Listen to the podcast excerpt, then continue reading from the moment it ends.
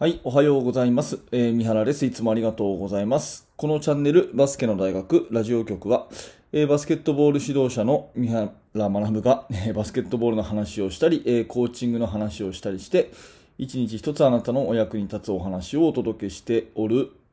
番組です。ちょっとカミカミですね。えー、ごめんなさい。えっ、と、今日も聞いていただいてありがとうございます。12月の2日の木曜日になりました。皆様いかがお過ごしでしょうか。えっ、と、今日のテーマは、ボールマンディフェンスは実は簡単な理由ということで、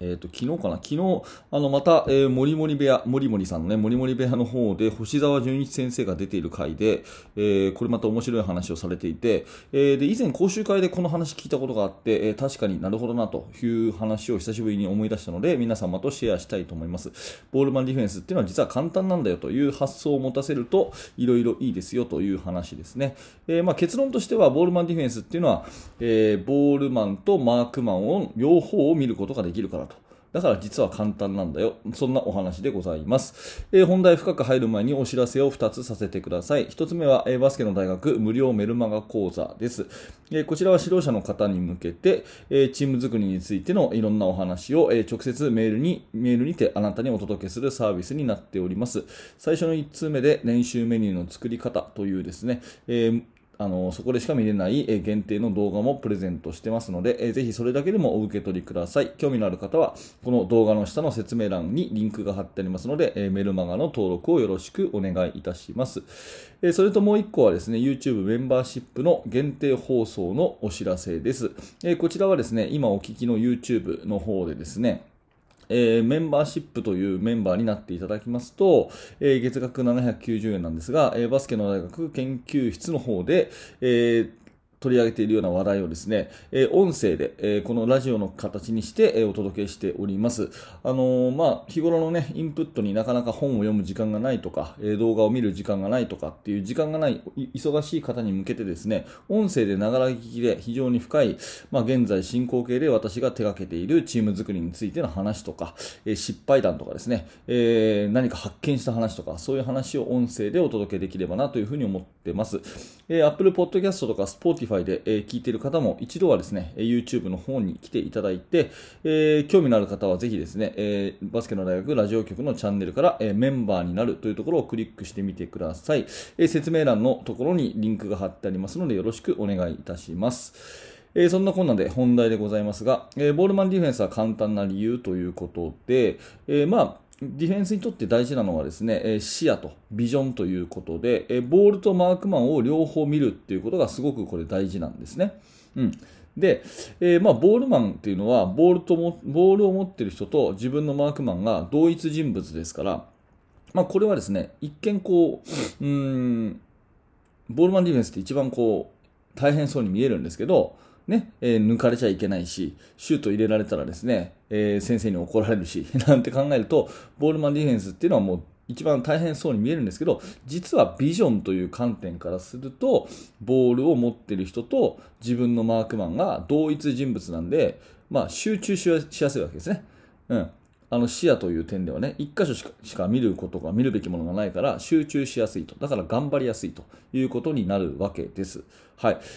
ただですね、一方でじゃあ2戦のディフェンス、ボールの隣のディナイディフェンスってなると、ボールを持ってる人は右側にいますと。自分のマークマンは左にいます。まあ、これ両方見なきゃいけないわけですね。だから難しいんですよ。え、ここが大事なんでもう一回言いますけど、えー、2戦のディフェンスになると、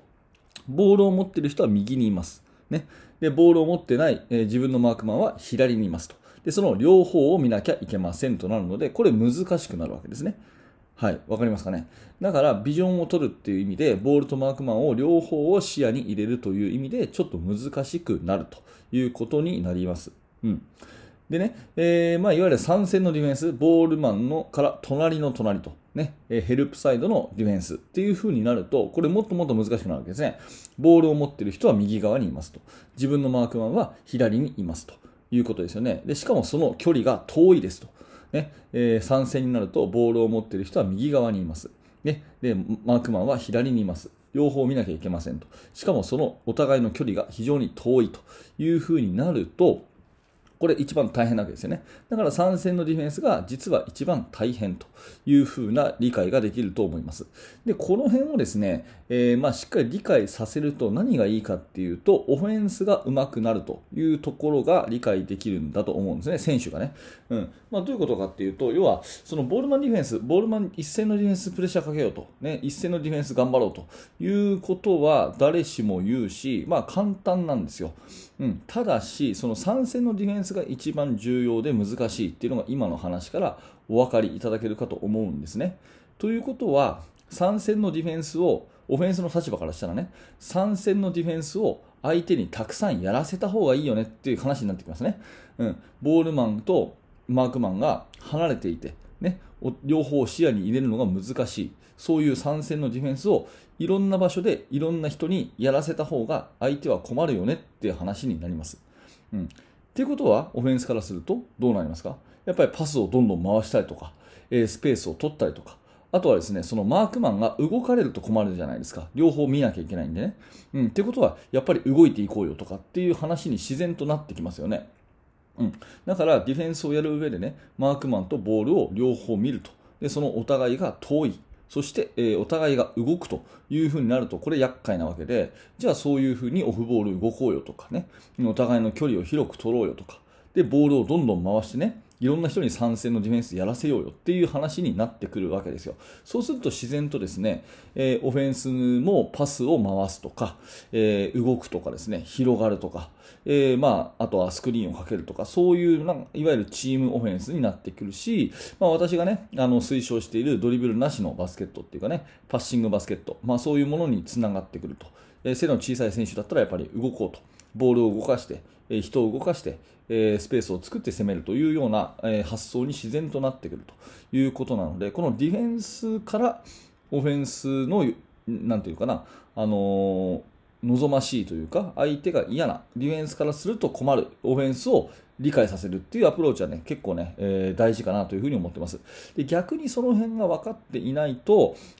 ね、えー、もうお分かりだと思うんですけど、ボールを長く持つということになるわけですね。ボールを持っている人がとにかくドリブルをついて、ね、えー、あの1人でも2人でも抜いてってやろうというようになると、やっぱりそこはね、ディフェンスは簡単なんですよ。なぜなら、ボールマンディフェンスは集中しやすいし、で、他の4人のね、オフボールディフェンスも、ボールとマークマン両方見るんですけど、ボールがある位置っていうのが動かないんだから、ボールがある位置っていうのが動かないんだから、視野に入れやすいですよね。ドリブルずっとついてるんだから、あの、ボールの移動範囲、ドリブルの移動範囲なんか、たかが知れてるんで、ね、パスはビュンビュンビュンってこう飛びますけど、ドリブルの移動範囲ってたかが知れてるじゃないですか。うん、人が持ってるんだから、ね、えー、まあ大体あの辺にいるっていうのが分かるわけですね。そうなると、やっぱりディフェンスも守りやすいということになるわけですよね。えー、まあだからその辺でね、とにかくオフェンス動けとか、えー、もっとパス回せとかですね、えお前攻めすぎだとかですね、まあそういうアプローチだけではなくて、まあディフェンスの立場からすると、やっぱりこのビジョンを取るっていうのはすごい難しいよねと。いう話をした上でですね、えー、じゃあ参戦って大事だよねと、うん、大事だからこそ、まあ、難しいからこそそれをいっぱいいろんな人に相手にやらせちゃえば困るんじゃないのって発想から考えていくとボールを回す大事さとかスペースを取る大切さとかですね、あとオフボールが動く大切さとか、まあ、そんなようなところに話がつながってくるので、まあえー、いいんじゃないかなという、そんなお話でございます。まあこれね、えー、ぜひ、もりもり部屋、もりもりで、もりもりバスケとかで検索すると出てくるのかな、もりもりさんの動画で最近ね、その私の、え、非常に尊敬している、えー、星沢純一先生のシリーズがいっぱいありますので、えー、ぜひ星沢先生のシリーズ、えー、見ていただいてですね、はい。あのー、この私の音声を聞いていただいているような、あなたのような熱心な方だったら絶対響くような、えー、話がいっぱい動画がありますので、ぜひ見ていただいて、えー、そのまあ昨日発信された、ね、ドリブルの話の中で、星田先生がこういう話をされてて、えー、まあ、これの話はですね、以前指導者講習会で私聞いたことがあって、すっごい腑に落ちたので、え今日は改めてそのお話をさせていただきました。えボールマンディフェンスは意外と簡単だよという理由は、ボールとマークマンが同一人物と。でこれをですね、分身の術みたいなことを確か星田先生言ってたんですけど、えー、ね、ボールを散らばすことによってディフェンスの視野を取りにくくさせちゃえというところからオフェンスの本質も分かってくるよというお話でございます。はい、ありがとうございました。えーこのチャンネルの放送がですね、えー本日の放送が何らかあなたのお役に立った、面白かったという方であれば、ぜひグッドのボタンを押して応援してくださると嬉しいです。チャンネル登録もよろしくお願いいたします。また明日の朝の放送でお会いしましょう。えーバスケの大学研究室では、えー現在進行形で私が手掛けているチーム作りについて、ほぼ毎日2000文字ぐらいの記事と動画などについて、記事を投稿しております、えー熱心な指導者の方、興味のある方はぜひ下のリンクからバスケの大学研究室覗いてみてください。はい、本日も最後までありがとうございました。三原学でした。それではまた。